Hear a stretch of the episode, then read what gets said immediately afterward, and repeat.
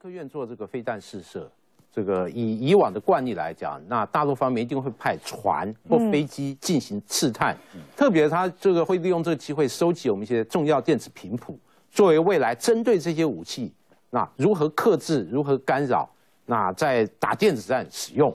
因此，呃，其实国防部长期观察啊，就是每逢这样的时机，它都会有侦察船在我们台湾东东南方，哎。一些海域进行相关的刺探，而这次这么多批次的这个飞机哦，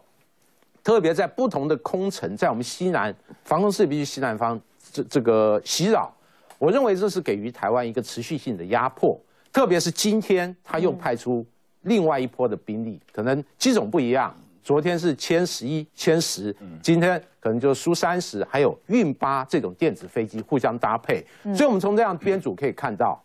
它既有战斗机，也有这种电子这个征收机，那不排除后方也有预警机作为空中支援。这情形有点像是呃，大家都依稀记得两国论时代，当时解放军的飞机大批出海压迫我们台湾海峡方向，其实主要就是要迫使我们国军的空防兵力向后收缩，因为从那个时候开始，两岸都进入空战所谓的视距外空战时代。像我们的 F 十六，不管麻雀或 AME 一的一二零，或者幻象的云母，都具备所谓目视范围以外的空战能力。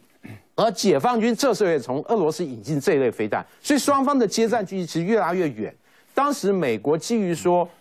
让两岸之间没有冲突的风险，因此压迫我们就退守海峡中线以东。哎，这不是我们被压迫，而是美国要求。后来，哎，我们就双方就有默契。海峡中线以东做我们的活动区域，那我认为，呃，过去半年来，那在我们西南防空识别区这个方向，解放军这些活动越来越多，而且是从这个不同的高度、不同的这个空层，那这个多批次的袭扰。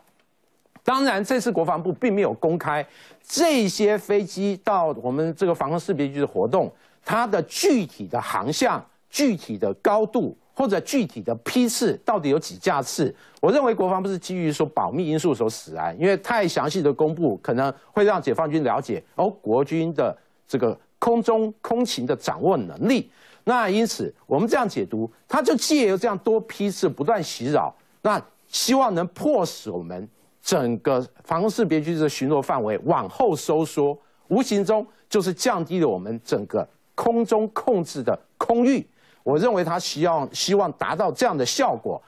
不过我也是呼应刚才就是年华兄的说法，就是长期下去其实不利的是我们，毕竟对方飞机多，哎，他这样子这个不管是绕台或在我们的识别区内活动，好像逛花园一样，那他也顺便进行这个战场经营，但我们的维持费用。不只是油料而已哦，包括这些飞机经常的执行，它相关的零件，哎，要定根件、消耗件都要更换。另外还会影响到飞行员正常的训练的架次、训练的流入，因此对我们来讲是很不利。因此，未来空军如何应应这样的状况，特别是它变成一个长期性的状况，如何去应应？我认为空军或国防部必须要超前部署，在这个部分